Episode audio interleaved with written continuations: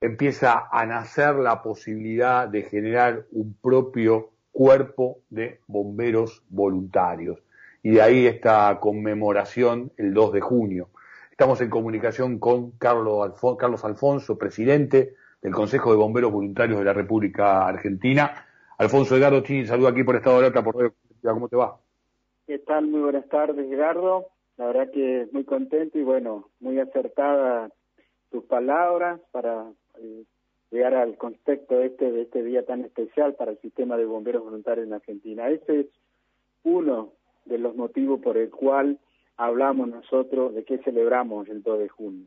Y el otro es porque cumplimos 137 años de vida, ¿no? De esa fecha del 2 de junio del año 1884 y, y que en el año 2001 la honorable el, el honorable Congreso de la, de la Nación instituyó al 2 de junio como el Día Nacional de Bomberos Voluntarios de la República Argentina mediante la Ley 25.425. Y esto es lo que nos motiva año a año a llevar adelante esta celebración, como decía también en tus palabras iniciales, también eh, esta pandemia por el coronavirus nos afecta a los bomberos voluntarios y hoy estamos por eso rindiendo homenaje con un profundo respeto a las bomberas, bomberos, directivas, directivos de todo el Sistema Nacional de Bomberos fallecidos como, como consecuencia de la pandemia del COVID-19.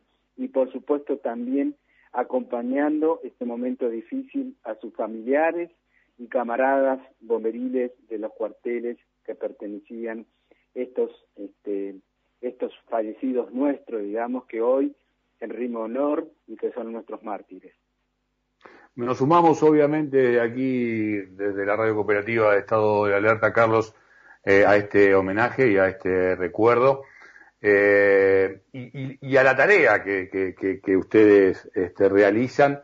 Han venido incluso puntualmente sobre el tema de la pandemia, demandando como otros sectores la necesidad de eh, ser incluidos en el plan de, de vacunación. ¿Han tenido éxito al respecto?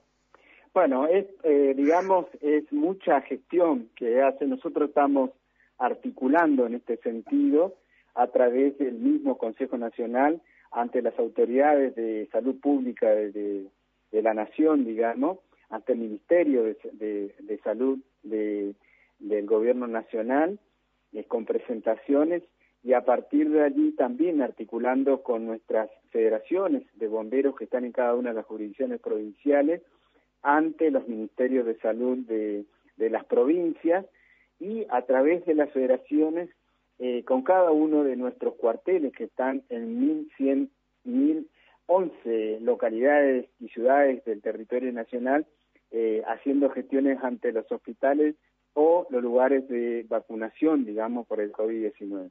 Podemos hacer una evaluación, digamos, de que eh, hemos avanzado casi en un 50% de eh, los bomberos y bomberas del país este, vacunados, entre una y dos dosis, ¿no? Pero tenemos jurisdicciones muy importantes que no se ha iniciado ningún tipo de plan de, de vacunación, como es la misma Ciudad Autónoma de Buenos Aires, la provincia de Santa Fe, eh, Tierra del Fuego, la provincia de Jujuy, y también nos preocupa lo que está ocurriendo en Córdoba, que solamente de los 5.400 bomberos que hay, solamente han vacunado a 800. Y eso es lo que hoy estamos en estado de alerta, digamos, y movilización todo el sistema hasta tanto se puede se pueda lograr la vacunación. También es cierto que tenemos gran expectativa de avanzar en este en esta vacunación con todas las dosis que van a entrar en este en estos últimos eh, de aquí en adelante, unos días, digamos, a la República Argentina y eso va a permitir que nuestros bomberos. La verdad que pensábamos que íbamos a tener otro tipo de acompañamiento, atento que somos personal esencial, personal estratégico, que nuestras intervenciones muchas veces significa este, un contacto estrecho con la víctima porque debemos reanimar a, unas a las personas cuando tienen un accidente vehicular o cualquier eh, de otro tipo, cuando hay que inmovilizar a esas personas, cuando hay que eh, retirarla del habitáculo de un vehículo sinestreado, es decir, una serie de cosas que nos preocupan. Más allá de que también es cierto que hemos dictado para todo el Sistema Nacional de Bomberos Voluntarios los protocolos de intervención que permitan resguardar la, la salud de nuestros eh, bomberos y bomberas por esta cuestión de la pandemia del COVID-19, ¿no? Sí, eh, implica la tarea, lo digo yo, vos no lo dijiste, pero es así, digo, salvar vidas, ¿no? Exactamente. Eh, concretamente la tarea tiene que ver con, principal, esencial, tiene que ver con, con salvar vidas y en este ejercicio de salvar vidas el contacto es extremadamente estrecho y en una situación de pandemia obviamente que se acrecientan los riesgos en el desarrollo de esta actividad. Carlos, contanos, a esta altura y en esta situación, eh, el tema de voluntarios, ¿sigue rigiendo para la actividad? ¿De alguna manera ustedes logran este, tener eh, algún subsidio, algunos honorarios o sigue siendo la tarea en gran medida ad honorem? No, no, nosotros somos voluntarios. Desde el año 1884 que esto nació así, y nosotros defendemos porque esta es la comunidad organizada a través de sus vecinos y aquellos jóvenes o no tan jóvenes que se preparan, se, eh, se estudian y son profesionales en la atención, pero siempre somos voluntarios. Esa es la esencia de, de nuestro trabajo, ¿no? Por eso es que también es muy importante, más allá de que compartimos este homenaje a nuestros muertos, digamos, tanto por el COVID-19 como los que cayeron este, en, en función de la tarea de atención de la emergencia. También, por supuesto, que es un día que debemos saludar a todos quienes integramos bomberos voluntarios del país, que con honor, valor, sacrificio, desinterés, este, la, con la pasión por ayudar, eh, nuestros héroes y, mártires, es un día que podemos decir eh, feliz día del bombero voluntario, porque todo esto engloba. Y tenemos algo muy muy muy muy importante y apreciado es que en cada una de nuestras comunidades de estos 1011 cuarteles sentimos el aprecio de nuestros vecinos, de nuestra de nuestros comerciantes y demás que están acompañándonos siempre con una palabra de aliento y siempre también aportando sus fondos para poder sostener este servicio esencial y servicio público que es atender la emergencia en todo el territorio nacional. Carlos, y en medio de un mundo extremadamente eh, capitalista en el peor sentido que uno le pueda dar a este calificativo eh, y donde a veces se viven situaciones de extrema antisolidaridad, eh, donde hay una postura individual del desarrollo personal que muchas veces es prioritaria sobre el trabajo en conjunto. Ustedes aún este, en, esta, en este formato como, como voluntarios siguen teniendo amplia este, convocatoria, amplia recepción, digo, este, tienen la cantidad de planta necesaria para llevar adelante las tareas. Sí, sí, totalmente. Hoy fue un día en que en muchos cuarteles del país ingresaron nuevos bomberos que eran aspirantes y que hicieron casi entre un año y medio, dos, la carrera para poder llegar al primer eslabón que es ser bombero voluntario.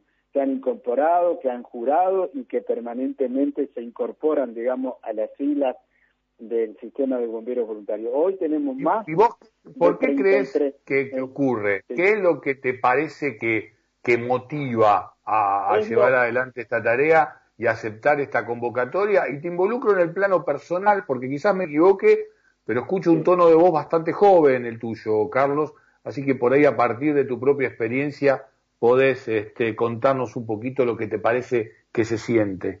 Yo te voy a contar la anécdota de hoy día. Hoy estuve muy temprano acompañando a eh, las autoridades y a los bomberos y bomberas del cuartel de Avellaneda aquí en la ciudad de acá, muy cerquita de la capital, digamos. Y mientras estábamos en la información donde se rindió homenaje a, al a Eduardo Fariña, jefe que murió por el COVID de ese cuartel, un chico pasaba, un chico no más de cuatro años, pasaba con su mamá de la mano este, por el frente del cuartel. Cuando gira hacia la derecha y ve los bomberos y los vehículos, ¡oh! Y los bomberos, bomberos, bomberos. Y eso es lo que tenemos todos los años en, este, en esta semilla, primero, en aquellos que son aspirantes o son cadetes del sistema de bomberos voluntarios. Que es tan atrapante esta vocación eh, de ayudar, de, de poder tener ese desinterés en las personas que están en emergencia o en, en, los bienes, digamos, de la comunidad, que es lo que nos permite. Por eso es que nosotros estamos convencidos de que esto, si ya duró 137 años de vida, es algo que Argentina en el mundo dice que se puede. Y se puede capacitar y ser profesionales en el sistema de bomberos voluntarios. Nosotros hemos avanzado tanto en este tiempo de eh, los 137 años de vida que hoy estamos ya avanzando en una educación formal para nuestros recursos humanos. Es decir, avanzamos con nuestros programas de estudio, que es una educación no formal, a el reconocimiento a través del INET, o sea, el Ministerio de Educación de la Nación, con el, eh, la formación técnica profesional. Van a ser técnicos en la emergencia nuestros bomberos de aquí hacia adelante. Y eso es porque hay una fuerza atrapante tan importante en la comunidad y, y que no sé si somos especiales, pero sí le puedo decir que nos arreglamos para capacitar, para atender, para hacer las guardias, para hacer las emergencias, pero también para cumplir con nuestras obligaciones, con nuestras familias y con nuestro trabajo, que es el sustento de esa familia en cuanto a los recursos económicos necesarios, ¿no? Carlos, eh, un saludo muy grande a través tuyo a toda la fuerza, a todos los bomberos voluntarios del país, un feliz día y obviamente una felicitación por, por la tarea solidaria que, que diariamente realizan. ¿eh? Muchísimas gracias a ustedes y mis felicitaciones también a ustedes por, por esta tarea tan importante de difundir esta eh, nuestra eh, esto que damos diariamente a través del trabajo en la atención de la emergencia. Un abrazo grande a todos los bomberos y bomberas, dirigentes, directivos y directivas de todo el Sistema Nacional de Bomberos Voluntarios. Los abrazo a la distancia y este saludo fraternal por todo lo que hacen en cada una de sus comunidades. Muchas gracias a ustedes.